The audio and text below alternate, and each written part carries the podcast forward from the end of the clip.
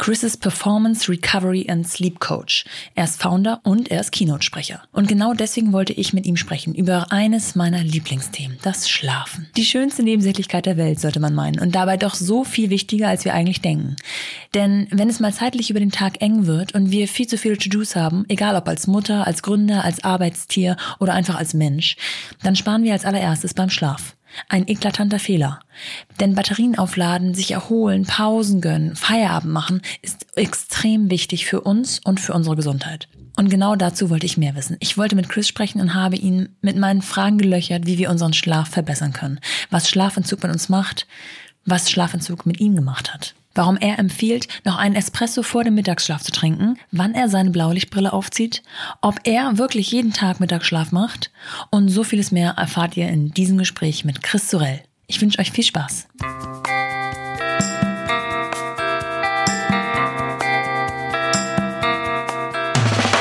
Willkommen zu The Mumpany. Die Balance zwischen Baby und Business. Ähm, auch auf die Gefahr hin, dass ähm, für dich jedes Interview so beginnt, ist die Frage einfach, denke ich, unabdingbar, um dich auch mehr zu verstehen und dich kennenzulernen. Ähm, wie hat dein Leben dich dahin gebracht, wo du heute bist? Wie bist du das geworden, was du heute bist? Ja, zunächst erstmal äh, vielen Dank, dass ich bei euch sein darf. Äh, Sehr gerne. Es ist mir eine große Ehre. Ähm, ich glaube, äh, waren auch noch nicht so viele Männer da, wenn ich das nee, mal so sagen der darf. Erste, ganz genau. Ja, vielen Dank. Von daher fühle ich mich sehr, sehr geehrt. Ähm, ja, zu deiner Frage. Ähm, ich fange vielleicht mal bei einem Event an, was sehr äh, prägend war in, in, meinem Leben und, und vieles von dem, wo ich heute stehe, dann auch äh, letztendlich erklärt. Es ist jetzt heute ähm, sieben Jahre, fünf Monate und elf Tage her. Mhm. Ich äh, stehe an einem Bahngleis irgendwo zwischen Feldern und kurz davor vor den nächsten Zug zu springen, der keine 100 Meter mehr entfernt ist. Ähm, ja, ich bin von oben bis unten durchgeschwitzt, völlig verheult. Adrenalin in, in den Fingerspitzen, mein Herz rast wie verrückt und ich habe dieses, dieses fiese metallische Quietschen von den Zugbremsen, äh, was sich durch meine Ohren und in mein Gehirn bohrt. Ja, der Zug kommt immer näher, 80 Meter, 60, 40, 30 und auf einmal ist alles irgendwie wie in Zeitlupe. Ich kann sogar dem, dem Lokführer äh, in seine Augen sehen und, und seine Panik erkennen, weil er natürlich auch eine Idee hat, was gleich passieren könnte. Aber wie konnte es überhaupt so weit kommen? Mein Leben hat eigentlich viel besser gestartet. Äh, ich gehe mal ein paar Jahre zurück. Es war 1985. Ich war sechs Jahre alt und habe Boris Becker Wimbledon gewinnen sehen. Und da ist mein, mein Traum entstanden. Ich wollte auch Tennisspieler werden und vielleicht mal Wimbledon gewinnen. Und es war nicht nur so ein Traum, wie ich will Feuerwehrmann werden, sondern ich habe es wirklich ernst gemeint. Ich habe so meine Jugend in den Top 10 der, der deutschen Tennisrangliste verbracht. Ich weiß nicht, ob der ähm, Tommy Haas vielleicht kennst. Ja, natürlich. Ähm, das ist so äh, mein Jahrgang. Mhm. Ähm, der war immer mit weitem Abstand äh, Nummer eins und ich irgendwo in zweiter, dritter Reihe. Ähm, habe mein Glück versucht. Habe das dann auch, wie gesagt, äh, sehr äh, zielstrebig äh, verfolgt und äh, dann, als ich mein Abitur fertig hatte und eigentlich auf die Tour gehen wollte, äh, kam eine, eine Schulterverletzung, sogenanntes Impingement-Syndrom dazu. Ja. Oder dazwischen, was, was diesen Traum äh, gestoppt hat, bevor er überhaupt starten konnte. Ich hatte zu der Zeit keinen Plan B, ehrlich gesagt. Ich habe dann erstmal einen, äh, einen Sommer lang nur gefeiert und, und alle Wodka Bulls und Gin Tonics nachgeholt, die ich in der Jugend nie hatte. Und äh, ja, habe dann überlegt, was ich machen könnte. Und äh, ich habe dann BWL studiert, ganz klassisch, wusste nicht, was ich sonst tun soll. Habe dann sehr viele Praktika gemacht in verschiedenen Industrien und bin dann in die Unternehmensberatung gekommen. Ich hatte ein Praktikum bei Roland Berger gemacht und mhm. es hat mir es äh, wirklich sehr gut gefallen, diese High-Performance-Kultur, Leute, die richtig was bewegen wollen. Und da habe ich dann auch meine Karriere gestartet, hatte da dreieinhalb sehr, sehr coole Jahre, viel gelernt, sehr intensive Arbeit durfte dann äh, zu einem meiner Klienten wechseln, habe da ein sehr gutes Angebot von der Firma Payback bekommen das Bonusprogramm, was er in einer Kasse immer fragt, ob man Punkte sammeln möchte.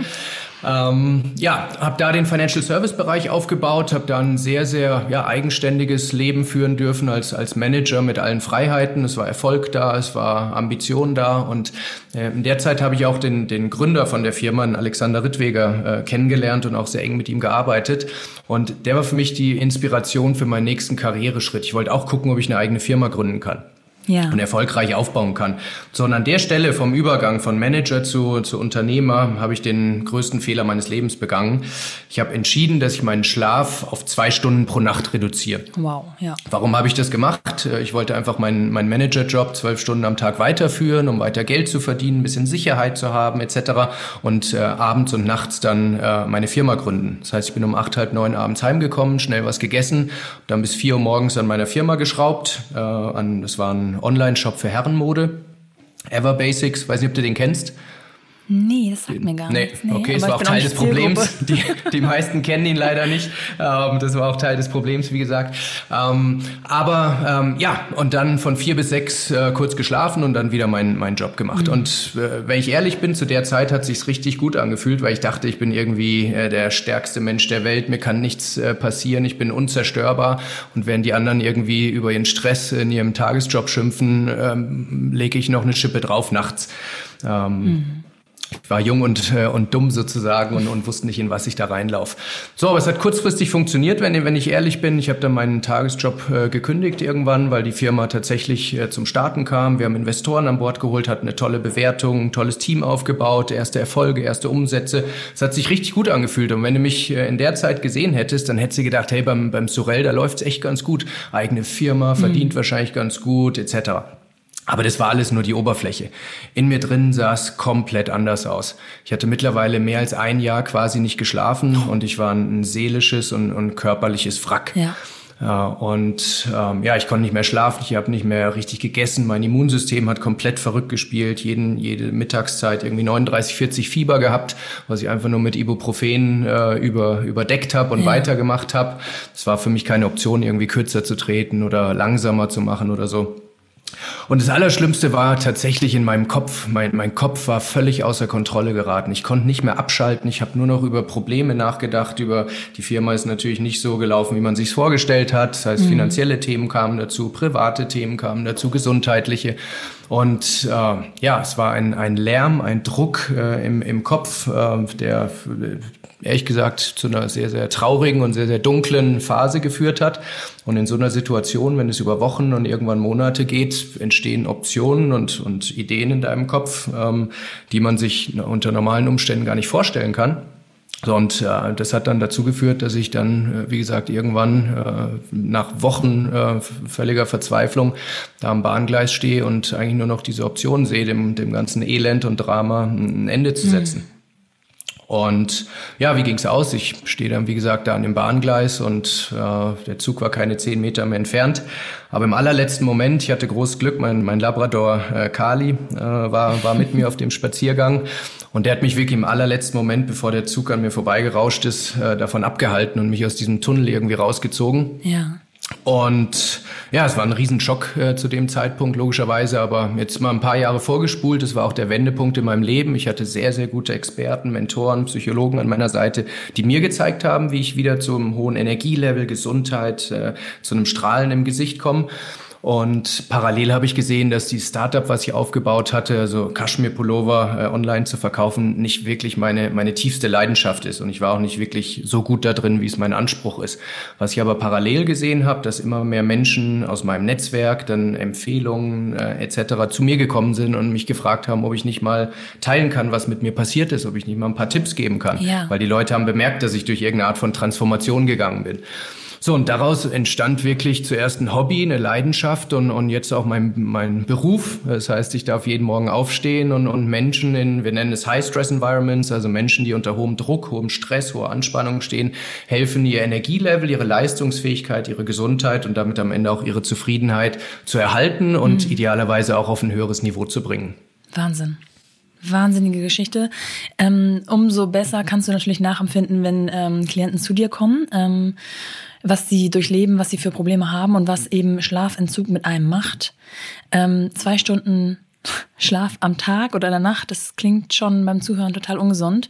Warst du denn in der Nacht tatsächlich noch effektiv, effizient oder war das eigentlich auch eigentlich eine Selbstlüge? Das ist eine sehr gute Frage, die ich mir auch oft gestellt habe. Heute, wo ich die ganze Wissenschaft dahinter natürlich kenne, weiß, was, äh, was unter Schlafentzug passiert, verstehe ich natürlich, dass ich weit, weit weg von meinem Optimum war. Und ich würde mhm. auch mal sagen, dass viele Fehlentscheidungen, die ich zu meinem Business in der Zeit getroffen habe, genau darauf zurückzuführen sind, dass ich sie zu einem komplett falschen Zeitpunkt in einem komplett falschen äh, gesundheitlichen Zustand getroffen habe. Zu der Zeit, wenn du mich aber fragst, hat sich komplett richtig angefühlt. Ich hatte den Eindruck, dass man mit Willenskraft, mit genug Leidenschaft, mit einer Vision etc. alles irgendwie durchhalten kann. Und mein Plan war, das zwei, drei Jahre durchzuziehen. Mhm. Und wenn man es dann geschafft hat, sozusagen, dann wieder einen Schritt äh, zurückzugehen und, und das Leben zu genießen. Aber ganz so leicht ist es nicht, habe ich erlebt. Und ich erlebe es auch mit ganz vielen meiner Klienten, dass eben dieses vom Gas zurückgehen dann gar nicht so einfach ist, wie man sich vorstellt. Mhm. Ja, das glaube ich. Ähm, dann klingelt morgens um sechs der Wecker ähm, und du bist doch wahrscheinlich völlig geredert was hast du gemacht? Irgendwelche Upper, Kaffee, Red Bull, Energy Drinks, äh, Schlimmeres? Oder wie hast du dich wach bekommen? In der Zeit war es tatsächlich so, dass ich ähm, einfach mit purer Leidenschaft, Energie, Willenskraft mich da durchgekämpft habe. Also ich, ich habe noch nie Kaffee getrunken, kommt jetzt gar nicht so aus meiner Rolle als Schlafcoach, können wir vielleicht später noch ja. zu sprechen, was Kaffee macht, aber ich war nie Kaffeetrinker. Ähm, ich habe mich eher nachts wach gehalten mit Red Bull etc., dass ich quasi bis vier Uhr morgens durchhalte. Ja. Ähm, das Aufstehen war dann aber nie so ein Problem, weil natürlich auch in meinem Tagesjob immer genug Druck, genug Deadlines etc. waren, dass ich eher aus so einem Cortisolrausch und einem Adrenalinrausch ja. äh, da auf, auf so einer Welle geritten bin. Ja. Was nicht, nicht besser ist als äh, andere Stimulanzen. Ja. ja. ähm, jetzt heutzutage berätst du ähm, Unternehmen, du berätst auch Einzelpersonen. Ähm, mhm. Was ist so das häufigste Profil deiner Klienten? Das also zwei, ich sag's mal auf Englisch, Pain Points ähm, erleben wir immer wieder, was, was gleichzeitig auch die Zielgruppe so ein bisschen umschreibt. Und das sind zwei Dinge. Das eine ist, äh, dass Menschen, äh, die zu mir kommen, sich oft schwer tun, schnell abzuschalten. Abzuschalten heißt, dass man, obwohl man Feierabend hat, obwohl Wochenende ist, obwohl man in Urlaub geht, einfach der Kopf weiter, weiter rast. Dass mhm. man also, obwohl man nicht mehr am Schreibtisch sitzt, nicht mehr offiziell Arbeitszeit äh, verbringt, trotzdem nicht auftanken kann und sich nicht erholen kann. Das ist Punkt eins. Und Punkt zwei ist, es gibt die Menschen, die zu kurz schlafen, ähm, aber auch die, die auf dem Papier genug schlafen. Das heißt, sieben, acht, neun Stunden im Bett liegen und trotzdem hundemüde aufwachen. Ja. Und das ist der wahrscheinlich größte Teil meiner Zielgruppe, weil die Menschen stehen natürlich vor einem Problem, können wir auch gleich nochmal drauf eingehen, was die Gründe sind etc. Aber die ihre sieben plus Stunden schlafen und trotzdem müde sind. Und weil wenn man nur drei Stunden schläft, dann hat man eine Erklärung, dann sagt man, okay, das ist jetzt eine Phase in meinem Leben, irgendwann schlafe ich wieder länger und ja. dann wird's wieder besser. Ja. Wenn man aber jetzt diese empfohlenen sieben, acht Stunden schläft und trotzdem müde ist, dann steht man vor einem großen Fragezeichen.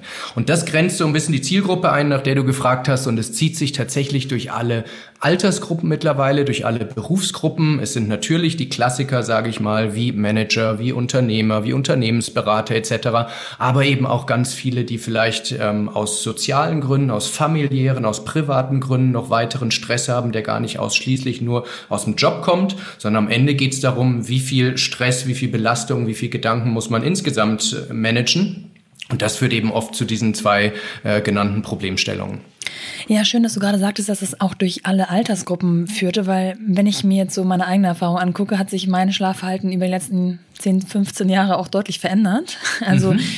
Ganz früher brauchte ich sehr, sehr viel Schlaf, meine ja. ich. Zumindest ja. konnte ich sehr lange schlafen, sagen wir mal so.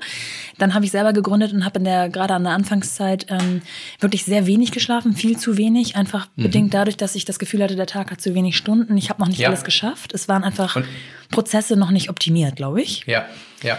Und, und es ist das Leichteste, am Schlaf einzusparen, weil es ist das Unwichtigste, ja, in Anführungsstrichen. Man, ja. So ein Trugschluss. Mhm. Und äh, mittlerweile jetzt sozusagen als Mami mit einer kleinen Tochter ähm, oder es hat schon ein bisschen früher angefangen, ähm, bin ich totaler Frühaufsteher geworden, also für meine mhm. Verhältnisse, und genieße mhm. diese Morgenstunden, ähm, ja. in der gefühlt die Stadt noch schläft und man schon mal was erreicht hat. Also es hat sich total gewandelt, gar nicht so mhm. mit, das nehme ich mir jetzt vor, sondern so automatisch, sag ich mal. Ja. Und ich hätte auch gedacht, dass das ähm, altersbedingt ist. Also ich habe ich hab gedacht, man, man kann auch in frühen Zeiten lange schlafen. Je älter man wird, desto, man nennt doch, sagt doch mal, senile Bettflucht. Mhm. Auf der anderen Seite, dem entgegen, ähm, hätte ich gedacht, dass man zu jüngeren Jahr, in jüngeren Jahren vielleicht auch ähm, ein bisschen Schlafentzug besser wegsteckt als später. Wie sind da deine Erfahrungen? Also es kommen verschiedene äh, Themen in diese Fragestellung. Punkt eins: wir alle haben einen sogenannten Chronotypus. Ja. Der Chronotypus gibt äh, die, die Menschen, die, die äh, lieber später ins Bett gehen und später aufstehen und dann die, die lieber früh ins Bett gehen und, und früh aufstehen. Ja. Und das ist ziemlich äh, klar in unserer DNA von jedem Individuum verankert. Von daher hat jeder so eine Präferenz. Ähm, das ist der eine Punkt. Der zweite Punkt ist, wie unser Mindset äh, ist. Und als junger Mensch äh, ist man einfach viel toleranter gegenüber Müdigkeit, äh, gegenüber was Feiern bedeutet ja. etc. Ich kann mich an meinen ersten Praktika erinnern mit, mit Anfang, Mitte 20. Da habe ich jeden Donnerstag komplett durchgefeiert ja. und bin kurz nach Hause gegangen, habe geduscht und, und habe dann den Freitag irgendwie durchgezogen. Ja. So, das, das geht dann, weil man am Wochenende vielleicht länger schläft und, und sowas. So, und der, der dritte Punkt, den du sagst, ist, ähm, und es stimmt tatsächlich, dass der Schlaf kürzer und schlechter wird mit dem Alter. An dem Punkt bist du aber noch lange nicht angekommen, äh, mhm. mit, mit Anfang 30, äh, sondern da sprechen wir eher von dem Bereich ab 55. Hat einfach den Grund, dass unsere natürliche Melatoninproduktion, Melatonin ist das Hormon, was uns einschlafen und, und tief schlafen lässt, dass die natürliche Produktion mit dem Alter irgendwann abnimmt. Mhm. Und von daher, das ist das, was du mit seniler Bettflucht beschreibst, also unsere Tiefschlafphasen, unser gesamter Schlaf Schlaf wird zerrütteter und zerstückelter äh, im Alter, wenn wir da nicht entgegenwirken. Mhm. Wenn ich jetzt morgens aufwache und denke, oh ja, ich bin ausgeschlafen, habe ich dann auch tatsächlich gut geschlafen? Ist das schon mal so ein Indikator? Ja, der allerstärkste würde ich mal sagen. Ähm, er funktioniert in die Richtung besser als in die andere, weil äh, wenn, wenn viele, äh, weil viele Menschen haben einfach ihre ihre Nulllinie vergessen. Ja. Das heißt, sie haben sich über Jahre und Jahrzehnte auf ein Level von Müdigkeit gewöhnt und sie sagen, okay, das ist gerade mein Leben, das ist mein Leben als äh, als Berufstätiger, als Vater, Mutter, äh, als jemand, der einfach ein ambitioniertes Leben hat und von daher haben wir uns an ein Level von Müdigkeit und von äh, ja einfach erschöpft sein gewöhnt und kämpfen uns einfach einfach durch. Das heißt aber nicht, dass so sein muss, sondern was, was ich den Menschen beibringe, und da können wir gleich vielleicht auch noch über ein paar Tipps sprechen, ist, ja. wie man eben sein Energielevel trotz vielleicht zu kurzem Schlaf und, und trotz Stress etc. auf ein hohes Level bringen kann. Mhm. Von daher, das, was du sagst, die persönliche Intuition ist immer ein schöner Startpunkt. Ich sehe aber auch immer wieder mit meinen Klienten, dass die, die es wirklich anfangen, ihren Schlaf und ihren, ihren Recovery-Status, wie wir sagen, also ihren Erholungsstatus zu messen, dass die durchgehend bessere Ergebnisse haben. Weil zu der eigenen Intuition, die einen eben oft äh, auch, auch ähm, täuschen kann, mhm. ähm, hilft es, wenn man die Realität parallel misst. Mhm. Also Zahlen und Fakten basiert quasi. Absolut. Kann man das auch zu Hause alleine oder muss man dafür immer in ein Schlaflabor gehen? Nee, Schlaflabor äh, machen wir wirklich nur im allerstärksten Notfall, wenn, wenn auch medizinische Probleme ähm, festzustellen sind. Und das Schlaflabor ist gar nicht mal immer das Präziseste, weil, ich weiß nicht, ob du schon mal ein Foto gesehen hast, wie man im Schlaflabor aussieht. Ja. Also man ist voll mit Schläuchen etc. Ja. Und vor allem ist man nicht in seinem, in seinem gewohnten, in seiner ja, gewohnten eben. Umgebung. Das heißt, die Schlafphasen, die im Schlaflabor gemessen werden, sind oft viel, viel schlechter als die, die man zu Hause hätte. Zu deiner Frage, es gibt äh, Tools, die den Schlaf okay bis, bis gut messen können. Äh, ich werde jetzt hier keine Werbung für bestimmte Produkte machen, aber eins sticht da tatsächlich raus und ich verdiene nichts damit, dass ich die empfehle. Ist einfach der beste Tracker im Moment im Markt ja. und ist der sogenannte Aura-Ring. Aura äh, buchstabiert sich O-U-R-A. Ja. Und das ist ein Ring, den man einfach äh, nachts oder den ganzen Tag äh, trägt und, und dann werden einem Tiefschlaf, also alle Schlafphasen insgesamt, Herzratenvariabilität, Ruhepuls etc., also alles, was wir brauchen, um den Erholungszustand einschätzen zu können und vor allem äh, beobachten zu können, den können wir da sehen. Und das ist hochinteressant, wenn du zum Beispiel siehst, dass du abends noch äh, ein, zwei Gläser Wein zum Beispiel trinkst, dann siehst du sofort, dass die Tiefschlafphasen 30, äh, 40 Minuten kürzer sind zum Beispiel. Ja. Das heißt, dieses direkte Feedback von deinem Körper faktenbasiert zu bekommen, hilft Menschen sehr, sehr gut, äh, ihr Verhalten in, in eine richtige Richtung zu steuern. Mhm. Und ein Kritikpunkt, der da oft kommt, ist das, das ganze Thema Quantified Self, dass, dass dass wir Menschen immer mehr äh, dazu tendieren, alles messen zu müssen, unsere Laufgeschwindigkeit, ja. unsere Anzahl Schritte etc. pp. So, und da habe ich an dem Punkt deshalb wenigstens eine klare Meinung dazu ich, ich bin überhaupt kein Freund davon, sich zu viel Druck, zu viel Stress zu machen und Transparenz in, in jedes kleine Detail zu bringen. Das heißt, wenn man Spaß am Joggen hat, dann muss man keine Pulsuhr tragen und genau wissen, ob der Pulsbereich der richtige ist. Wenn ich aber einen Klienten habe, der hundemüde aufwacht, obwohl er sieben Stunden schläft, dann müssen wir wissen, wie hoch der Tiefschlaf ist. Mhm. Und wenn wir sehen, dass dieser Tiefschlaf zum Beispiel nur fünf Minuten pro Nacht ist, wir brauchen 90 Minuten pro Nacht, dann reden wir hier nicht von, von Optimierung im, von 95 auf 100 Prozent, sondern reden wir davon, dass wir eine fundamentale Funktion, die gerade nicht funktioniert, irgendwie wieder in, in Normalbereich bekommen müssen. Ja. Und viele glauben es eben nicht, bevor sie nicht die Zahlen gesehen haben. Mhm. Und das ist tatsächlich mit in der Arbeit meiner Klienten wahrscheinlich der größte Aha-Moment, äh, wenn sie mir sagen, dass sie genug schlafen, dass alles okay ist. Und dann gucken wir den Tiefschlaf an und sehen, dass der nur ein Bruchteil dessen ist, ähm, was eigentlich benötigt mhm. wird. Mhm. Ja, das glaube ich. Ähm, das führt mich gleich zu meiner nächsten Frage, wie man am besten herausfindet, ähm, welcher Schlaf, Schlaf für einen der wichtige, der, der richtige ist. Weil ich denke, das ist ja wahrscheinlich auch Menschen, äh, menschenabhängig, also individuell. Inwiefern meinst du, welcher Schlaf der richtige also, ist? Welche Phasen oder? Genau, welche Phasen und auch welche Uhrzeiten. Also bin ich eher der, der Typ Mensch, der spät ins Bett geht und dann schneller in die Tiefschlafphase fällt oder ja. sollte ich lieber früher ins Bett gehen? Ja, also wir alle haben einheitlich äh, einen bestimmten Bedarf und das ist zum Beispiel dieser Tiefschlaf. Der Tiefschlaf ist das, wo der Körper äh, bestimmte äh, also Erholungsprozesse durchführt, wie Hormonausschüttung, Wachstumshormon, unser Gehirn entgiftet, unser Immunsystem schaltet in den höchsten Gang. Also all das sind Dinge, die für jeden Menschen gleich sind. Und genug von diesem Tiefschlaf zu bekommen, das ist die oberste Priorität, die ich mit meinen Klienten habe. Und das ist tatsächlich nicht personenabhängig oder chronotypusabhängig, sondern das gilt für alle. Wann die Chance jetzt besteht, diesen Tiefschlaf zu bekommen, kann kleine Abweichungen haben, insbesondere vom Chronotypus. Fakt ist aber auch, dass es am besten ist, wenn wir diesen Tiefschlaf möglichst früh in der Nacht bekommen. Und mit früh meine ich jetzt nicht absolut gesehen eine bestimmte Uhrzeit. Das mag für manche um 22.30 Uhr sein, für manche um 0 Uhr. Aber ähm, es passiert in der ersten Nachthälfte typischerweise. Ah, ja. Wir sprechen davon Tiefschlafverdichtung. Das ist also das Tool, was wir nutzen, um Menschen, die äh, zu wenig Schlaf kriegen oder schlechten Schlaf haben, äh, zu helfen, wieder genug Tiefschlaf in die gleiche Zeit zu bekommen, die sie schlafen. Weil länger schlafen ist für viele keine Option und für die meisten sogar nicht die Lösung. Mhm. Weil wenn du sieben Stunden schläfst und nur fünf Minuten Tiefschlaf hast, mhm. was passiert, wenn du eine Stunde länger schläfst? Du kriegst vielleicht eine Minute mehr Tiefschlaf, wenn überhaupt. Das heißt, wir bringen den Menschen wieder bei, wie sie in die gleiche gesamte Schlafzeit höhere Tiefschlafanteile bekommen. Mhm, verstehe.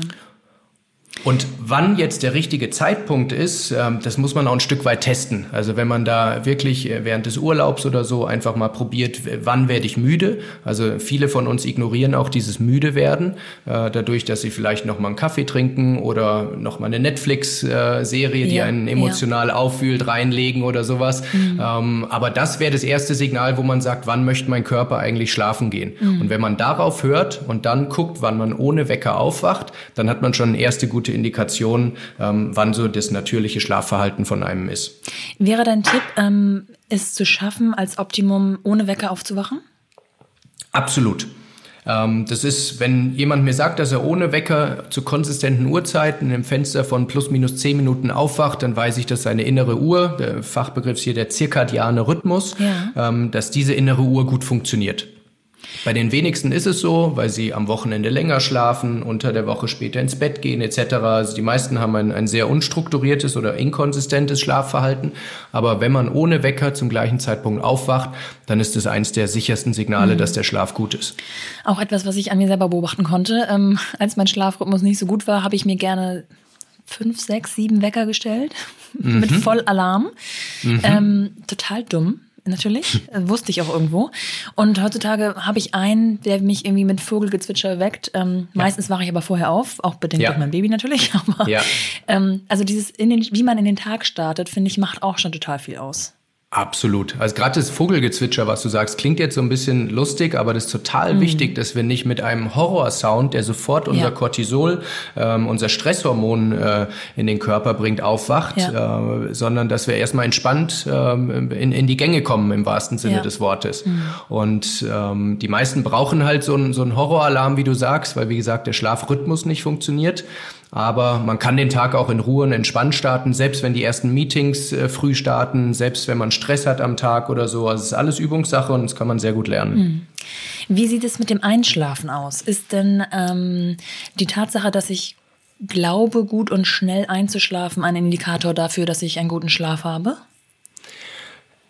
Es kommt drauf an. Wenn, wenn du mir sagst, dass du in kürzer als zwei Minuten zum Beispiel einschläfst, dann ist das ein sehr starker Indikator, dass du übermüdet bist, dass ja. du also Schlafentzug hast. Das heißt, Menschen, die immer und überall schlafen können, schnell einschlafen, sich nicht mehr dran erinnern, wie sie die Bettdecke über den, äh, ja. über den Körper ziehen oder so, die haben zwar kein Einschlafproblem, äh, was erstmal angenehm ist, aber auf der anderen Seite, wie gesagt, ein, ein sehr starker Indikator, dass insgesamt keine gute Erholung da ja, ist. Ja. Mhm.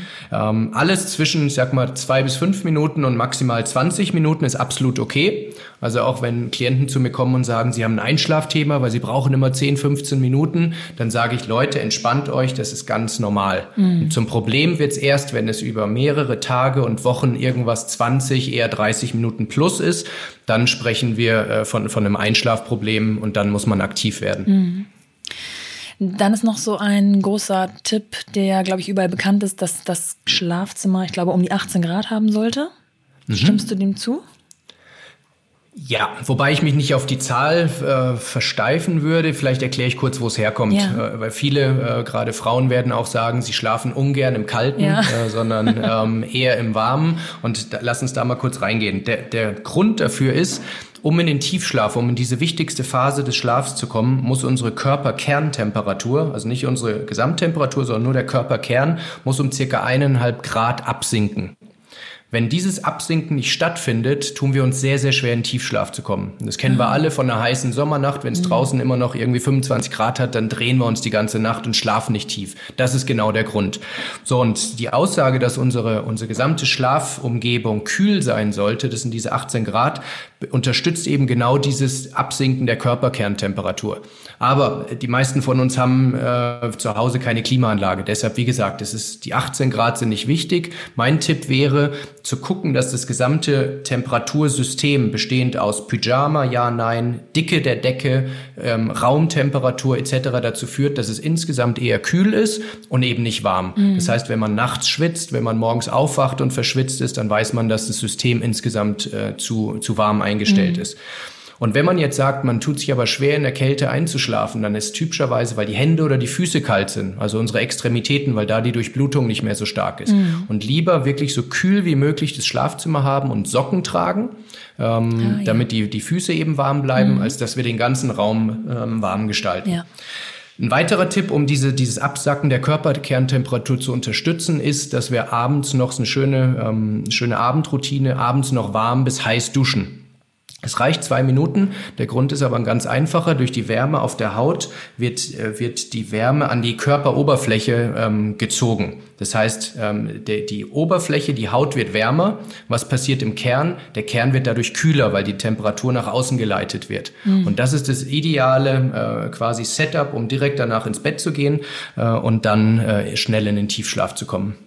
Und wie sieht's aus, wenn man sich noch ähm, auspowert vorm Schlafengehen? Also im allgemein gesagt Sport? Ja, Sport grundsätzlich ist das Beste, was wir machen können für ähm, mentale und, und physische Erholung. Es sollte aber zur richtigen Zeit und in der richtigen Intensität sein. Was heißt es? Wenn wir zu, zu nah am Schlafen gehen, zu hart trainieren. Und zu hart heißt in dem Fall unser, unsere Herzrate über 125 Beats per Minute boosten, dann ist es ein Problem, weil wir so nicht in den Tiefschlaf kommen. Mhm. Das heißt, die Empfehlung ist, äh, wenn es wirklich härtere Einheiten sind, über 125 Beats per Minute, ähm, drei Stunden vorm Schlafengehen damit aufgehört zu haben. Dann hat unser Herz die Möglichkeit, runterzukommen und vor allem auch der Kohlendioxid in unserem Blut, der ansteigt durch den Sport. Der, wir brauchen ein paar tausend Atmen, äh, also Ausatmungen, dass äh, der sich wieder reguliert. Und beides ist notwendig, um eben tief schlafen zu können. Deshalb härtere Einheiten lieber morgens, mittags, wenn möglich und am Wochenende. Ja. Und abends, wenn die Zeit äh, keine andere ist, dann eher äh, leichtere Dinge wie Stretching, wie äh, ganz langsam joggen oder spazieren gehen, Yoga, je nachdem, was man äh, selber praktiziert. Das ist alles wunderbar als Abendroutine, auch direkt vorm Schlafen. Okay. Und Sex? Gute äh, Frage, die sich anschließt und auch da zwei gegenteilige Effekte. Zum einen durch einen Orgasmus wird, werden Hormone ausgeschüttet, äh, mhm. die äh, den Schlaf fördern. Auf der anderen Seite, und jetzt müssen wir nicht zu sehr ins Detail gehen, aber ich glaube, jeder kann sich vorstellen, darf die Herzrate nicht zu, also zu hoch ansteigen. Ja. Das heißt, je mehr körperliche Aktivität äh, involviert ist, äh, desto gegenteiliger der Effekt. Und vielleicht äh, finden äh, die Menschen äh, Wege, wie sie quasi ihre Hormonausschüttung hinbekommen, ohne die Herzrate zu hoch ansteigen zu lassen und dann eher die, die sportlicheren Varianten auf den nächsten Morgen zu verschieben. Schöner Exkurs. Ähm, welche von diesen ganzen Tipps kannst du für dein eigenes Leben ja, einhalten? Also das, was wir bis jetzt gesprochen haben, äh, besprochen haben, würde ich sagen zu 100 Prozent. Ja. Und klingt jetzt für die Hörer vielleicht äh, wahnsinnig komplex. Ähm, und der der Gag an dem Ganzen ist ja, das Ganze nach und nach zu etablieren. Ich beschäftige mich jetzt seit äh, über einem Jahrzehnt damit. Ähm, wenn Klienten zu mir kommen, dann haben wir einen ganz klaren Fahrplan, der sich typischerweise über zwölf Wochen zieht. Und das ist letztendlich unsere Methodik, dass wir genau wissen, womit starten wir. Das heißt, den Menschen helfen, schnell abzuschalten. Dann kommt das Thema Tiefschlafverdichtung, Abendroutinen etablieren, Morgenroutinen etablieren, die Ernährung anpassen, etc. Also eins nach dem anderen. Und wenn man das wirklich in der richtigen Reihenfolge Schritt für Schritt macht und daraus immer Habits kreiert, also wirklich Gewohnheiten, dann ist das Ganze halb so, halb so wild. Mhm. Anstrengend ist immer nur am Anfang, wenn man wirklich mit Willenskraft dran denken muss. Aber eins unserer Kernkompetenzen, sage ich mal, ist unseren Klienten diese Gewohnheiten zu etablieren. Das heißt, ähm, die Dinge auf Autopilot zu schalten. So, niemand muss drüber nachdenken, ob er Zähne putzt oder wie der Gang im ja. Auto eingelegt ja. wird. Und genau darum geht's. Wir können nur erfolgreich sein, wenn man die, die richtigen Recovery-Methoden findet und diese dann auf Autopilot programmiert, damit die Klienten sich nicht mehr dran erinnern müssen, sondern sie einfach so mitlaufen. Und wenn das gut funktioniert, dann ist es für Jahre und Jahrzehnte programmiert und dann kommen wir eben auf dieses höhere Energielevel, auf bessere Schlafqualität, die wir uns alle wünschen. Ja, genau. Also gehen wir mal ein bisschen auf deine mh, mm, Dienstleistung ein. Mhm. Wenn ich weiß nicht, ob das das häufigste Beispiel ist, aber wenn ein Unternehmen dich ähm, bucht und bittet, vorbeizukommen und dafür zu sorgen, dass, äh, weiß nicht, geht mir, macht man erstmal ein Check-up mit den einzelnen Mitarbeitern oder wie, wie fängt sowas an? Da gibt es tatsächlich die verschiedensten Varianten. Ich sag mal, es, also das eine wäre Personal Coachings, typischerweise eher auf höheren Hierarchieleveln ja. oder in konkreten Problemfällen. Äh, wenn also ein Mitarbeiter zur Personalabteilung geht und sagt, hey, ich habe dies und dieses Thema, dann kann es sein, dass wir da ein Personal Coaching machen. Personal heißt, dass wir ähm, uns vielleicht eine Stunde oder so am Telefon unterhalten. Ich mache einen individualisierten Plan und dann machen wir alle ein, zwei Wochen äh, Check-ups per Zoom oder Videocall oder wie auch immer. Mhm. Das funktioniert typischerweise ganz gut.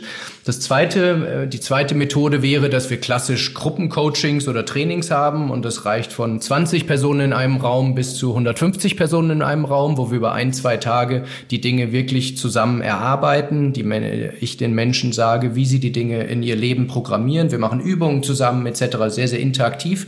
Ähm, das ist auch ein sehr schönes Erlebnis, wenn also die Kollegen mit der Firma zusammen äh, Dinge erarbeiten können, weil oft scheitert es ja auch an der richtigen Kultur. Ja. So, also das eine ist, dass ich Menschen helfen kann, ihr Leben zu optimieren. Aber richtig spannend wird es ja, wenn man, wenn man Firmen dazu bringen kann, Mikropausen in ihre Meetingkultur einzubauen. Ja. Ähm, mhm. Oder ähm, einen Raum für Mittagsschlaf zu etablieren, wo auch der Geschäftsführer regelmäßig ja. reingeht. Und, und, und. Also diesen kulturellen Shift, das ist eigentlich das, äh, was äh, über dem Ganzen steht. Das ist eine meiner größten Missionen, die ich, die ich empfinde, weil dann wird es für jeden Einzelnen auch viel leichter äh, in, sein, in sein Leben umzusetzen. Mhm. So, und das dritte ist äh, Thema Dienstleistungen. Wir haben jetzt regelmäßig die Erfahrung gemacht, dass die Menschen sagen, ein, zwei Tage ist, ist gut und bringt uns auch weiter. Aber wie können wir das denn langfristig etablieren? Und vor dem Hintergrund haben wir jetzt ein, ein virtuelles Coaching äh, kreiert, also äh, Chris Sorrell in Your Pocket, ja. ähm, wo du quasi in, in Video-Tutorials, in äh, Q&A-Sessions etc in deinem Tempo dieses zwölf Wochen äh, Programm tun kannst, von zu Hause, ohne Termine abstimmen zu müssen und natürlich auch zu einem ganz anderen Kostenpunkt. Und das ist das, was jetzt in den Firmen immer stärker nachgefragt ah, ja. wird, weil damit kann man eben zeitgleich wirklich Hunderte und Tausende von Mitarbeitern schulen in dem Bereich und somit auch diesen kulturellen Shift entsprechend äh, initiieren. Mhm. Ähm, stimmt meine Annahme, dass du ähm, vorwiegend Männer coacht? Wenn ich, ich habe es noch nicht analysiert, aber ich würde mal sagen, wir haben einen Split von 65 bis 60, 65 Prozent Männer ja. und äh, der Rest Frauen. Ja. Okay. Ist ja einfach auch bedingt dadurch, dass ähm, viele Frauen die Familiengründung äh, übernehmen sozusagen und dadurch an zu Hause gebunden sind. Ähm, um jetzt mal die Brücke zu unseren Hörern vor, vorwiegend zu, zu schlagen. Ja. Ähm, kannst du erstmal einen Unterschied zwischen Männern und Frauen feststellen im Hinblick auf Schlaf allgemein? Also jetzt erstmal Familien- oder Kinder unabhängig? Nicht wirklich. Okay. Nee. Schon mal gut, gute Voraussetzung. Jetzt kommt das Kind ins Leben der Frau, die sich vielleicht in der Anfangszeit bedingt durch Stillen, möglicherweise bedingt dadurch, dass sie erstmal zu Hause ist und der Mann arbeitet, sich wahrscheinlich in der Regel nachts häufiger kümmert als der Mann. Mhm. Mhm. Ähm, nicht jedes Baby schläft von Anfang an durch. Äh, viele mhm. schlafen jahrelang nicht durch. Ähm, mhm. Was kann man da machen? Was kann man da als kleine Tipps am Anfang erstmal an die Hand geben? Ja, guter Punkt. Und da habe ich auch viele Klienten, äh, entweder die Mutter oder der Vater oder beide etc. Also ein junges Kind, äh, junges Baby ist, ist vom Hintergrund Schlaf, Erholung etc. eine Herausforderung, mhm. brauchen wir nicht drum herum mhm. reden. Und was kann man da tun? Vom Grundsatz her ist erstmal so, äh, dass es A von der Natur vorgesehen ist, äh, dass es eine, eine Ausnahmesituation ist, die eine gewisse Zeit anhält und von daher, dass die perfekte Lösung gerade für die Anfangszeit so nicht gibt. Aber wir haben Strategien, wie wir die Dinge ein Stück weit entschärfen können. Ähm, und die Frage ist dann eben auch, wie man es auf, auf Mittelfrist äh, entwickelt. Ich sag mal, die, die ersten Wochen ist, glaube ich, alles äh, komplett Chaos. Du hast vorhin von Prozessen gesprochen etc. Da gibt es einfach noch keine Routinen etc. Ja. Und ich glaube, da muss man erstmal gucken, dass man überhaupt sich sortiert äh, etc. Und der beste Tipp, den ich da geben kann, ist, und das haben wahrscheinlich deine Hörer schon äh, gehört, die Frage ist aber, ob sie es tun, ist äh, ganz extensiv Mittagsschlaf nutzen.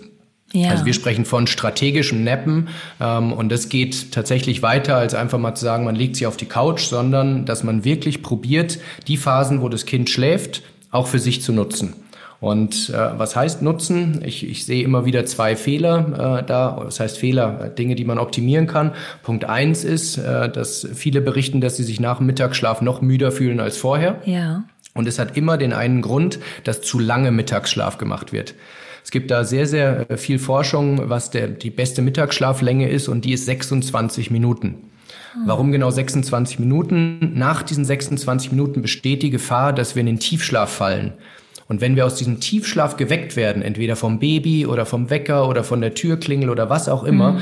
dann ähm, leiden wir unter etwas, was ähm, Sleep Inertia, also Schlaftrunkenheit heißt. Unser Gehirn mag es überhaupt nicht, aus dem Tiefschlaf aufgeweckt zu werden. Mhm. Und um das zu vermeiden, stellen wir immer einen Wecker auf maximal 26 Minuten und haben dann diesen zusätzlichen Erholungseffekt. Wer dem Ganzen noch einen Boost geben will, trinkt vorher noch einen kurzen äh, Espresso oder irgendeine Art von Kaffee. Äh, das Koffein braucht 20 Minuten, um äh, die Wirkung zu zeigen. Aha. Das heißt, Kaffee trinken, kurz hinlegen und nach 20 Minuten ist man hellwach. Den Tipp das kann man tun. Nicht, ja. So, ähm, das Zweite ist, was man oft hört, ähm, dass äh, dann gesagt wird, ich muss die Zeit, wo das Baby dann gerade tagsüber schläft, auch für mich nutzen, für andere Dinge, die ja. zu erledigen sind, ja. für Haushalt, für, für etc. pp. Und da äh, möchte ich auch ein, vielleicht ein Tipp teilen, der jetzt nicht, nicht naiv klingen soll, aber da erlebe ich, dass viele, äh, gerade Mütter, die, die, sag ich mal, auch im Job hohe Ansprüche haben, etc., einfach ein sehr, sehr hohen Anspruchs, hohes Anspruchslevel an alle Bereiche des Lebens haben mhm. äh, und damit natürlich möchten, dass alles nach wie vor so funktioniert wie auch vorm Kind. Mhm. Haushalt, äh, Finanzen, einfach alles. Mhm. So. Und da kann ich nur jede Mutter, jeden Vater, der davon betroffen ist, ermutigen, wirklich da die Ansprüche in Nicht-Kern Kernbereichen für ein paar Monate, vielleicht sogar ein paar Jahre einfach radikal zu reduzieren. Mhm. So, weil am Ende geht es doch darum, dass die Augen strahlen sollen und nicht ja. die Küche oder der Fußboden. ja. ja, und äh, das wirklich anzunehmen und zu sagen, ich investiere jede freie Zeit zumindest in den Mittagsschlaf, damit ich das, was ich nachts nicht bekomme, teilweise aufholen kann, mhm. wird dazu führen, dass du dich nicht nur besser fühlst, sondern du bist eine bessere Mutter, du funktionierst vielleicht in dem, in dem Business, was du parallel aufbauen willst, etc. in allen Dimensionen besser. Ja. Und das Dritte ist, was ich nur jedem empfehlen kann, sich wirklich radikal Hilfe zu holen. Und zwar aus allen Richtungen, die möglich sind. Wenn man den Segen hat, in einer Partnerschaft zu leben, dann sollte man den Partner dringend einspannen. Mhm. Und äh, das kann verschiedene Ausprägungen haben. Was wir zum Beispiel mit unseren Klienten machen, ist, dass wir ihnen beibringen, eher auf eine Wochenbasis den Schlaf zu optimieren und nicht pro Nacht. Das heißt, wir zählen die Zyklen, also die 90-Minuten-Zyklen, die wir schlafen, auf eine Woche gerechnet. Das heißt, wenn man zum Beispiel von Montag bis Mittwoch oder Montag bis Donnerstag nicht genug bekommt, dann sollte man zumindest gucken, dass man von Freitag, Sonntag ein paar Zyklen mehr kommt. Ja. Als Beispiel. Mhm. So, das Zweite ist, gibt es die Möglichkeit, sich äh, externe Unterstützung zu holen, die den Haushalt machen kann, die vielleicht äh, mal aufräumen oder, oder die Wohnung äh, säubern kann oder solche Geschichten. Da würden viele wahrscheinlich sagen, dass gerade wo das Kind da ist, vielleicht auch finanziell eher eng ist. Mhm. Ähm, aber worum geht's? Also äh, den Schlaf, am Schlaf einzusparen, an der eigenen Erholung ist das teuerste, was wir tun können. Ja. Ich möchte jetzt niemanden irgendwie zu einer Verschuldung ermutigen oder so, aber es ist am Ende rational besser, äh, sich ein, keine Ahnung, 2000 Euro Kredit zu nehmen und das in ein Jahr Betreuung zu investieren und dafür selber gesund zu bleiben, äh, klar zu bleiben und ein hohes Energielevel zu haben, als an sich selbst als allerletztes zu denken und sich wirklich in dieser anspruchsvollen Phase zugrunde zu richten. Mhm. Weil da hat man selber nichts von, das Kind hat nichts von, der Partner nichts nichts von, der Arbeitgeber ja, oder ja. die eigene Firma. Niemand hat dann gewonnen. Ja, das stimmt.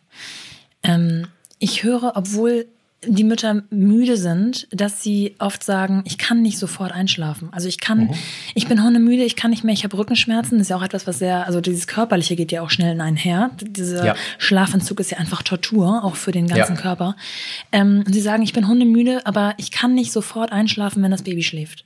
Und mhm. das ist nicht nur tagsüber ein Problem, sondern manchmal auch nachts nach dem Stillen oder nach dem Wickeln oder Kümmern einfach um das Kind, dass sie dann ähm, wach liegen und dann kreisen sich die Gedanken und man guckt auf die Uhr und das, man zählt die Stunden, die man noch hat oder die Minuten und ja. dann ist es einfach ein Teufelskreis.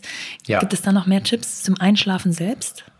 Absolut. Und das, was du beschreibst, äh, betrifft deine Zielgruppe. Und äh, das sehen wir, hatte ich eingangs gesagt, auch bei vielen, die aus anderen Gründen eben diese Racing Mind äh, ja. Geschichte haben. Also es ist ein ganz, ganz weit verbreitetes Problem.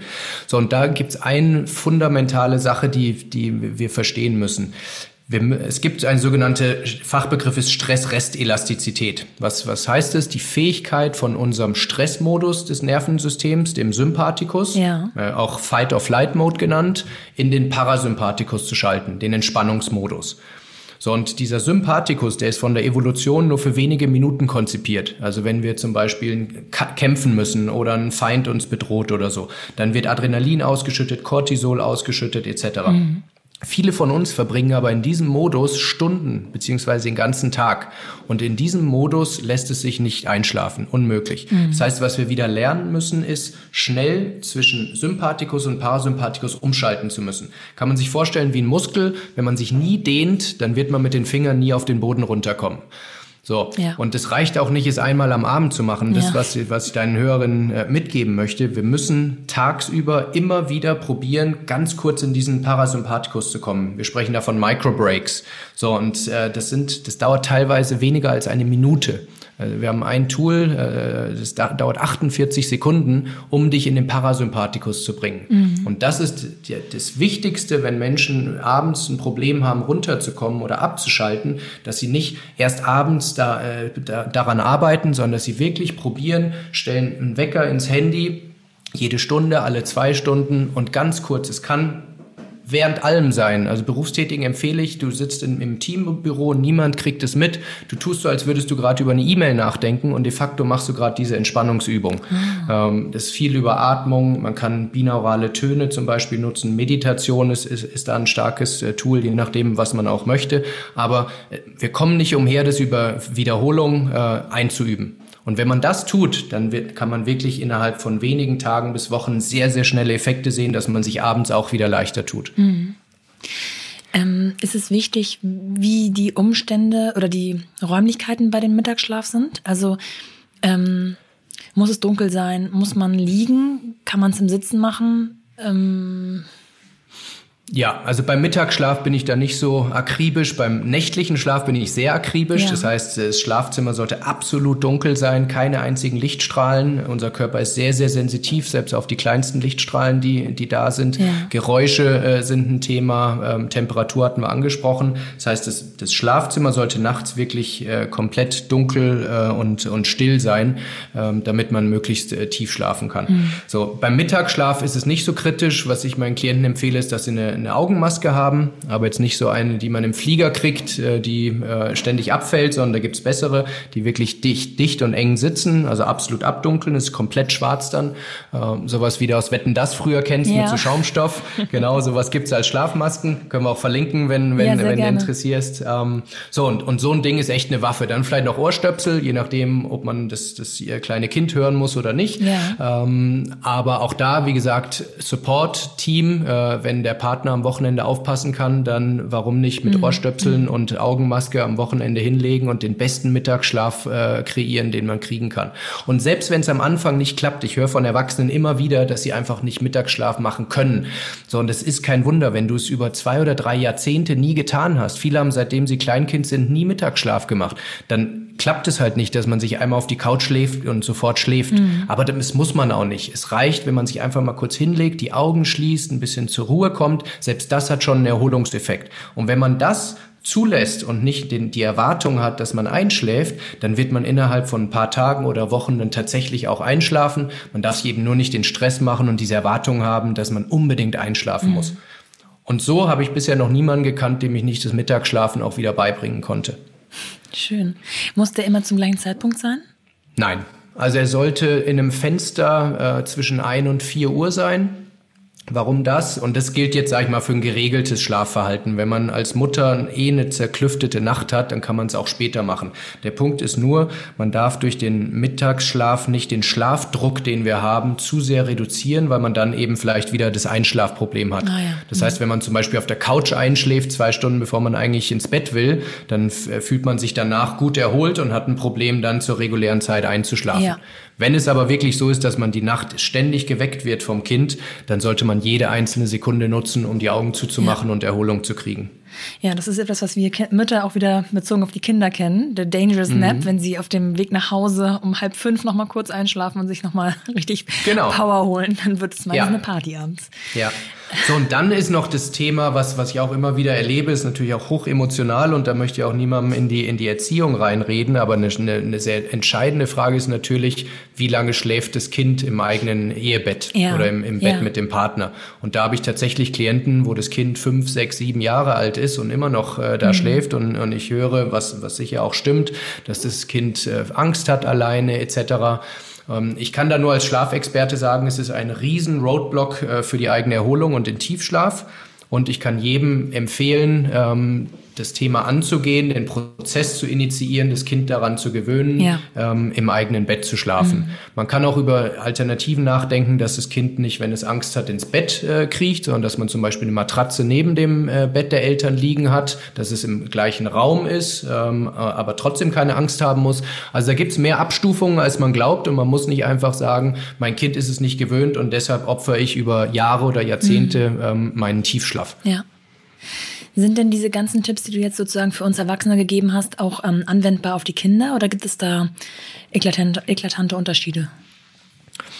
Es gibt sicher mehr bei Kindern noch, wobei ich ehrlich sagen muss, dass ich mich typischerweise nicht um, um äh, kleine Kinder ja. kümmere in der Schlafoptimierung oder auch in, in, in der Lösung von Problemen. Aber alles, was für uns richtig ist, ist auf jeden Fall auch für Kinder richtig. Das heißt, abends nicht mehr zu viel Licht konsumieren, weil sonst unser Melatonin ähm, nicht richtig ausgeschüttet wird.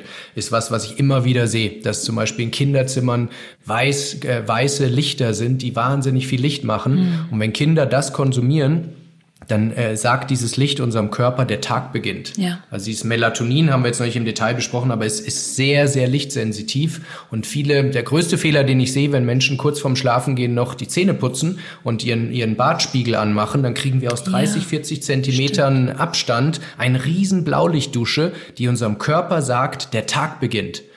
Wir machen uns Sorgen, ob wir auf dem Handy Night Shift aktiviert haben, aber vergleich mal das Handy-Display mit unserem äh, Spiegel im Badezimmer. Ja. So, das ist ein Faktor von mindestens 10 oder, oder wenn nicht höher von der Blaulichtbelastung. Ja.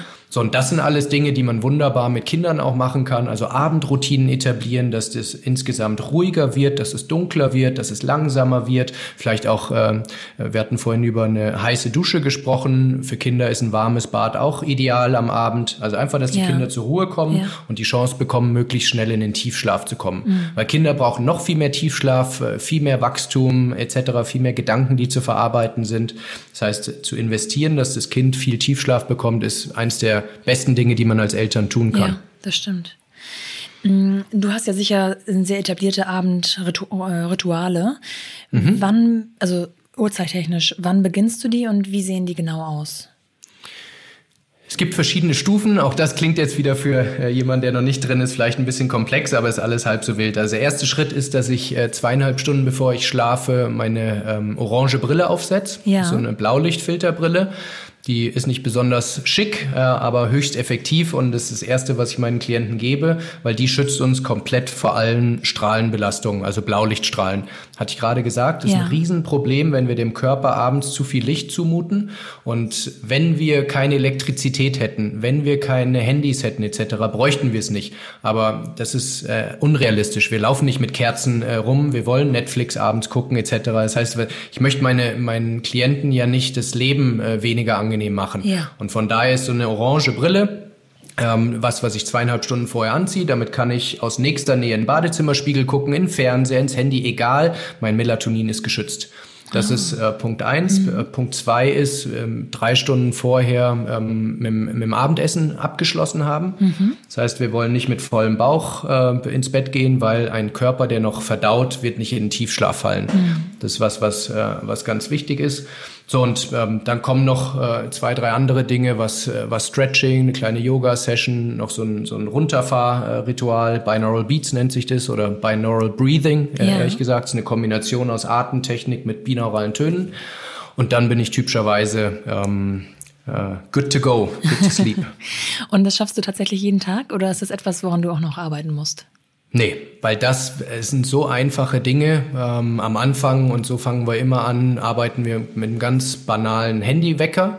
Ähm, also nicht mit einem Termin im Kalender, weil der poppt nur einmal auf, sondern wirklich ein Wecker, den man wegdrücken muss. Ja. Ähm, mit einem angenehmen Sound, ähnlich wie beim Aufstehen. Wir wollen nicht irgendwie einen Stressimpuls kriegen, sondern äh, es heißt, Abendroutine startet mit einem angenehmen Sound. So, dann äh, setze ich die Brille auf und das ist alles äh, relativ easy. Und dann gehst du tatsächlich jeden Tag zur selben Zeit ins Bett? Ich stehe jeden Tag zum gleichen Zeitpunkt auf. Ja. Ähm, das ist, wir nennen es Anchor Get-Up Time. Also ähm, zum, wir brauchen in einem 24-Stunden-Zyklus quasi einen Fixpunkt, um dem Körper zu sagen, wir sind nach wie vor in der gleichen Zeitzone. Ah, ja. Wenn wir zum Beispiel am Wochenende äh, drei Stunden länger schlafen, dann ist es für unseren Körper wie ein Jetlag. Also der Fachbegriff ist hier tatsächlich Social Jetlag. Mhm. Für unseren Körper ist es genauso krass, als würden wir in eine andere Zeitzone ähm, fliegen, wenn wir am Wochenende länger schlafen. Das heißt, um das zu vermeiden, stehen wir immer zum gleichen Zeitpunkt auf. Und zwar minutiös. Das ist Punkt eins. Am Abend ist natürlich auch schön, wenn man immer zum gleichen Zeitpunkt ins Bett ginge. Es, es ist aber unrealistisch. Das Leben spielt halt nicht so, sondern mhm. es kann mal ein längeres Meeting geben, ja. es kann eine Veranstaltung, ich habe eine Keynote irgendwo. Ähm, das heißt, äh, da rechnen wir dann ähm, in 90 Minuten Zyklen zurück von der, von der Aufsteh, vom Aufstehzeitpunkt. Also um, um mal ein Beispiel zu geben, wenn ich um 6 Uhr aufstehe und ich möchte zum Beispiel fünf Zyklen schlafen, fünf mal 90 Minuten, wären es siebeneinhalb mhm. Stunden. Mhm. Das heißt, ich muss um halb elf im Bett liegen, beziehungsweise äh, dann schlafen. Ah, ja. Wenn ich diese halb elf zum Beispiel nicht schaffe, dann weiß ich, dass um 12 Uhr nachts der nächste Slot wird, weil dann kriege ich vier Zyklen. Und so habe ich äh, quasi ausgehend von meiner fixen Aufstehzeitpunkt, ähm, habe ich so äh, verschiedene Slots, zu denen ich dann ins, ins Bett gehen kann, damit mein zirkadianer Rhythmus immer äh, ah. ungestört bleibt. Das heißt, du würdest eher noch ein bisschen länger wach bleiben, um den nächsten Slot zu erreichen? Absolut. Ah, okay. Also es ist so ein Trugschluss, äh, dass wir die Zeit im Bett maximieren müssen. Ähm, wichtig ist, dass wir mit dem richtigen Mindset und dem richtigen äh, Körper-Setup ins Bett gehen und dann in diesen 90 Minuten Multiples schlafen. Ja. Weil sonst passiert genau das, was wir beim Mittagsschlaf vorhin diskutiert haben. Wir werden aus einer tiefen Schlafphase aufgeweckt, was ja. unser Körper überhaupt nicht mag, sondern wir wollen immer am Ende eines gesamten Zyklus, wenn der Schlaf eher leicht ist, wollen wir aufgeweckt werden. Wie gesagt, für Mütter, die gerade ein kleines Kind haben, ist das äh, de facto nicht möglich. Ja. Mhm. Aber wenn wieder Rhythmus eingekehrt ist, dann ist die klare Empfehlung viereinhalb Stunden, 6,0 Stunden, siebeneinhalb Stunden, 9,0 Stunden und eben nichts dazwischen. Ja, verstehe. Das klingt total sinnvoll und total sinnig, aber auch nach ein bisschen Übung, weil man muss ja natürlich dann auch entsprechend schnell einschlafen, damit man in diesen eigenen Slots sozusagen bleibt.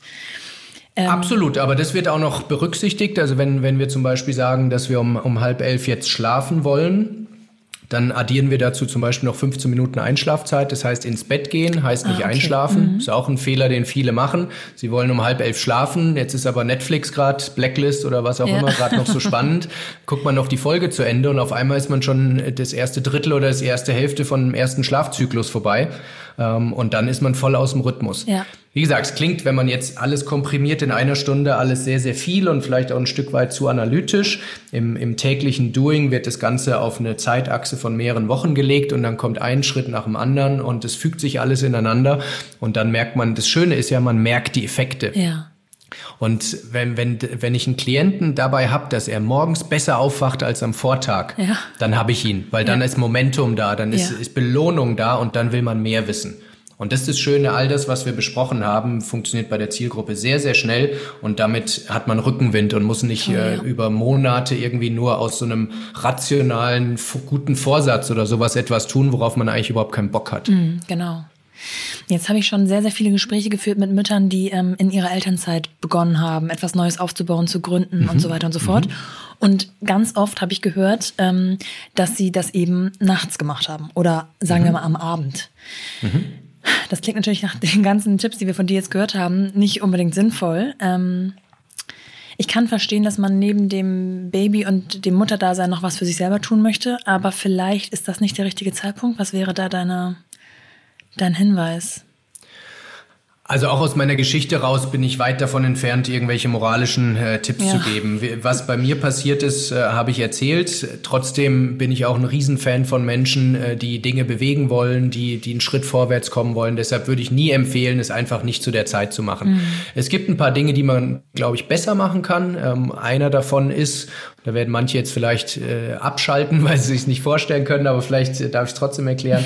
Von der Tendenz her lieber früher ins Bett zu gehen und dann um vier Uhr morgens aufzustehen oder so. und ja. wenn es mit dem Rhythmus des Babys klappt etc. Aber nach, nach diesen intensiven Überlegungen und Arbeiten an der eigenen Firma etc. fällt es natürlich noch schwerer abzuschalten und dann wirklich Tiefschlaf zu kriegen. Das heißt, wenn man die Möglichkeit hat, mit dem Baby vielleicht sogar, ich habe Klienten, die haben umgestellt auf, dass sie um halb neun ins Bett gehen und um vier Uhr morgens aufstehen. Klingt für viele Horror vielleicht, aber es ist wirklich nur eine Frage des Rhythmus. Und wenn man dann, du hast vorhin gesagt, wie, wie du deine Zeit morgens jetzt genießt, wo Ja. die Welt noch schläft, äh, so, wenn man dann um vier Uhr morgens einfach von vier bis halb sieben oder so vielleicht zweieinhalb wirklich höchst qualitative Stunden hat, wo der Geist bei 100 Prozent ist, wo man komplett ausgeruht ist, dann wird man viel, viel bessere Ergebnisse kreieren, kreativer sein, bessere Entscheidungen treffen, als wenn man das vielleicht um halb elf Uhr bis zwei Uhr nachts macht. Ich habe selber gesehen, dass, wie gesagt, die Firma, die ich hatte, die wäre eine bessere gewesen, wenn ich es nicht nachts gemacht hätte, sondern eher in den Morgenstunden nach dem Schlafen. Bin ich 100 Prozent von überzeugt. Wow, Wahnsinn, das fand ich ähm, mega spannend. Ähm, äh, ich habe super viel gelernt. Also ein paar Sachen sind so, ich glaube, so Mythen, die man einfach so glaubt, ohne genau zu wissen, warum und wo sie herkommen. Ja. Ähm, kannst du noch mal so zusammenfassend so drei Lieblingstipps oder sowas ähm, noch mal sozusagen reproduzieren? Oder was, was, womit kann man anfangen? Ich würde mir auf jeden Fall eine Blaulichtfilterbrille holen. Ja. Gerade auch für junge Mütter, weil wenn sie nachts aufstehen müssen, dann brauchen sie wahrscheinlich ein bisschen Licht, um äh, alles zu organisieren, was organisiert werden muss. Wenn man dann diese Brille auf dem Nachtschränkchen hat, dann ist zumindest gesichert, dass der Körper nicht die falschen Signale kriegt und denkt, dass die Sonne jetzt aufgeht, Ja. sondern dass man dann wieder eine gute Chance hat, äh, wieder äh, nachher schlafen zu gehen. Die ist nicht besonders schick, ich bin komplett bei euch, aber es ist auch egal, wie man zu Ja. Hause aussieht. Ganz ehrlich, unser Tiefschlaf steht auf dem Spiel und dann ist es egal. Und wenn man sich denkt, was der Partner von einem denkt, gleich zwei kaufen, weil der profitiert genauso davon. Ich sitze mit meiner äh, Partnerin immer mit, äh, mit der Brille auf der Couch. Das ist ganz normal mittlerweile. Ähm, von daher, das ist wirklich ein Investment. Es kostet nur, weiß nicht, 30 Euro oder was. Die ist nicht besonders hochwertig. Es geht nur wirklich um diesen Schutz. Okay. Das zweite ist, dass man sich eine, eine Routine angewöhnt, wie man wie man innerhalb kürzester Zeit ab und zu mal abschaltet. Das kann, wie gesagt, kleine Atemübungen sein etc. Auf meiner Website gibt es auch einen, Audio-Track, den kann man sich downloaden. Da führe ich durch so eine, durch so eine Übung durch. Äh, Ist kostenlos, Ja. ähm, äh, kann ich jedem empfehlen, funktioniert sehr, sehr gut für viele Menschen. Ein, eine weitere Möglichkeit wäre zum Beispiel, ich habe immer in meiner rechten Hosentasche ein Lavendelkissen. Der Ja. Duft von Lavendel fü- führt nachweislich dazu, dass der Parasympathikus aktiviert wird. Das heißt, das kann man immer und überall kurz mal ein paar Atemzüge äh, machen, um, um da zu entspannen. Und ähm, Ja, das, das wären meine, meine zwei ersten äh, Tipps. Und das dritte wäre tatsächlich zu gucken, äh, dass man äh, eine Abendroutine findet, die nochmal einen Cut hat zwischen, ich habe jetzt funktioniert, ich musste nachdenken etc. und äh, jetzt ja. geht's Richtung äh, Schlafen. Feierabend. Und es müssen keine zwei Stunden sein. Für viele ist, der, äh, ist es eine Frage von vielleicht fünf Minuten. Mhm. Das kann ein Tagebuch schreiben sein, dass man kurz nochmal ein paar Erfolge notiert, dass man vielleicht Dinge, die einem gerade Sorgen bereiten, runterschreibt. Mhm. Wir sprechen hier von Downloading Your Day äh, wenn es in eigener Handschrift auf Papier runtergeschrieben ist, ist für den Geist wahnsinnig entlastend, weil man nicht dran denken muss, das Unterbewusstsein muss es nicht bearbeiten, mhm. sondern ist erstmal geparkt für den nächsten Tag. Ja. Also alles, was einem wirklich gut tut, den Körper und auch den Geist in ein, in ein äh, gutes Schlafsetup zu bringen, muss priorisiert werden vor Netflix, vor äh, noch an der Firma die letzten Dinge schrauben, vor Rechnungen überweisen ja. oder wie auch immer. Ja. Ich habe noch eine interessante Sache bei dir festgestellt und zwar habe ich dir eine E-Mail geschrieben und ich habe eine automatische Antwort bekommen. Kannst du erzählen, was da drin ja. steht? Äh, da steht im Wesentlichen drin, äh, dass ich äh, jetzt nicht direkt antworte, sondern meine E-Mails nur einmal am Tag lese. Ja. Ich glaube, um 17 Uhr ist drin, also das ist zumindest das, wie es gerade funktioniert. Und ähm, ja, warum tue ich das? Am Anfang habe ich mich gefragt, kommt es vielleicht äh, zu, zu forsch oder zu wenig dienstleistungsorientiert? Äh, ich mache es tatsächlich, weil ich mir angewöhnt habe, E-Mails nur noch sehr, sehr selten zu bearbeiten. Ähm, ich habe mir auch angewöhnt, das Handy weniger in die Hand zu nehmen etc. Also wir haben von Microbreaks und Abschalten gesprochen. Ja, wenn genau. wir jede freie Minute auf Instagram äh, verbringen, dann ist es nicht abschalten. Mhm. Selbst wenn wir da in dem Moment nicht arbeiten, in den Social Feeds zu sein, ist für unser Gehirn viel, viel anstrengender, weil wir hunderte von Entscheidungen innerhalb kürzester Zeit treffen müssen. Wenn wir durchscrollen, dann müssen wir uns fragen, relevant, nicht relevant, relevant, nicht relevant, mhm. liken, nicht liken, mhm. kommentieren, nicht kommentieren. Das ist viel anstrengender anstrengender, als tatsächlich zu arbeiten. So, und von daher habe ich meinem Umfeld, meinen Klienten allen äh, beigebracht, dass ich, um für sie bessere Arbeit leisten zu können, E-Mails äh, eben nur noch sehr selten lese. Ähm, und wenn es wichtig ist, dann kennt jeder meine Telefonnummer, der sie braucht und kann mir eine WhatsApp schreiben oder mich anrufen. Perfekt. Und das ist was, was äh, sehr viel zu sehr viel Akzeptanz führt, mhm. äh, weil jeder ja eigentlich möchte, dass dieser E-Mail-Wahnsinn ein bisschen entschleunigt wird. Ja. Und ähm, ich habe mal einen ersten Schritt gemacht. Absolut. So, ja, super. Vielen, vielen Dank für all diese spannenden Einblicke. Ähm, ich könnte mir vorstellen, dass da noch viel weitere Fragen ähm, schlummern. Ähm, falls man die stellen will, wo findet man dich am besten?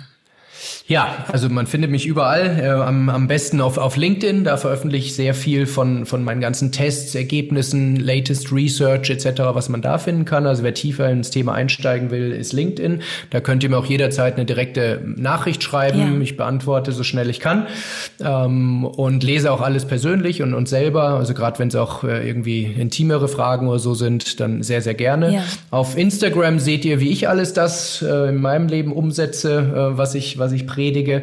Und äh, auf der Website findet ihr alle Videos, alle Blogs etc. Und vor allem auch diese, diese Entspannungstechnik, diese Binaural Beats. Ähm, da äh, wirst du, glaube ich, noch einen Link setzen, gell? Genau. Ähm, da ist so eine 5 Minuten Entspannungsübung, ähm, die ihr jederzeit nutzen könnt, äh, auf, auf dem Handy haben könnt und die ist für sehr, sehr viele Menschen äh, sehr hilfreich. Super. Und ähm, lasst mich teilhaben, wie es für euch funktioniert, gebt mir Feedback, schreibt mir. Ähm, ich ist meine größte Leidenschaft, Menschen zu helfen und wenn ich von euch höre, wie es funktioniert, würde ich mich sehr, sehr geehrt fühlen. Toll. Vielen, vielen Dank und ähm, hab einen schönen Tag. Ebenso, danke Nora. Ciao. Tschüss. So, obwohl ich mich bemüht habe, alle meine Fragen zu stellen, könnte ich mir vorstellen, dass die eine oder andere Frage individuell auf eure Geschichte noch offen geblieben ist. Und deswegen möchte ich nochmal darauf hinweisen, dass ihr Chris auf jeden Fall bei LinkedIn findet. Er hat dir versprochen, dort schnell zu antworten. Ihr findet ihn ebenfalls ähm, auf Instagram und auf seiner Website. Ich schreibe euch all das nochmal in die Show Notes. Und ich kann nur sagen, nehmt es euch zu Herzen. Es wird sich bezahlt machen, ganz sicher. Falls euch gefällt, was ich hier mache, dann freue ich mich natürlich auch, wenn ihr ähm, meine Instagram-Seite liked, mompany Podcast, wenn ihr euren Freundinnen, euren Freunden davon erzählt, wenn ihr meinen Podcast abonniert bei iTunes, bei Spotify, bei Deezer, Podigy und so weiter und so fort. Ihr könnt bei iTunes auch eine kleine Bewertung hinterlassen, einen Kommentar schreiben, mir bei Instagram unter mompany-podcast eine DM schicken mit Gästevorschlägen, mit Themen, die euch interessieren mm, oder einfach mit Feedback. Ich freue mich über jede Nachricht. Ähm, bleibt gesund, eure Nora.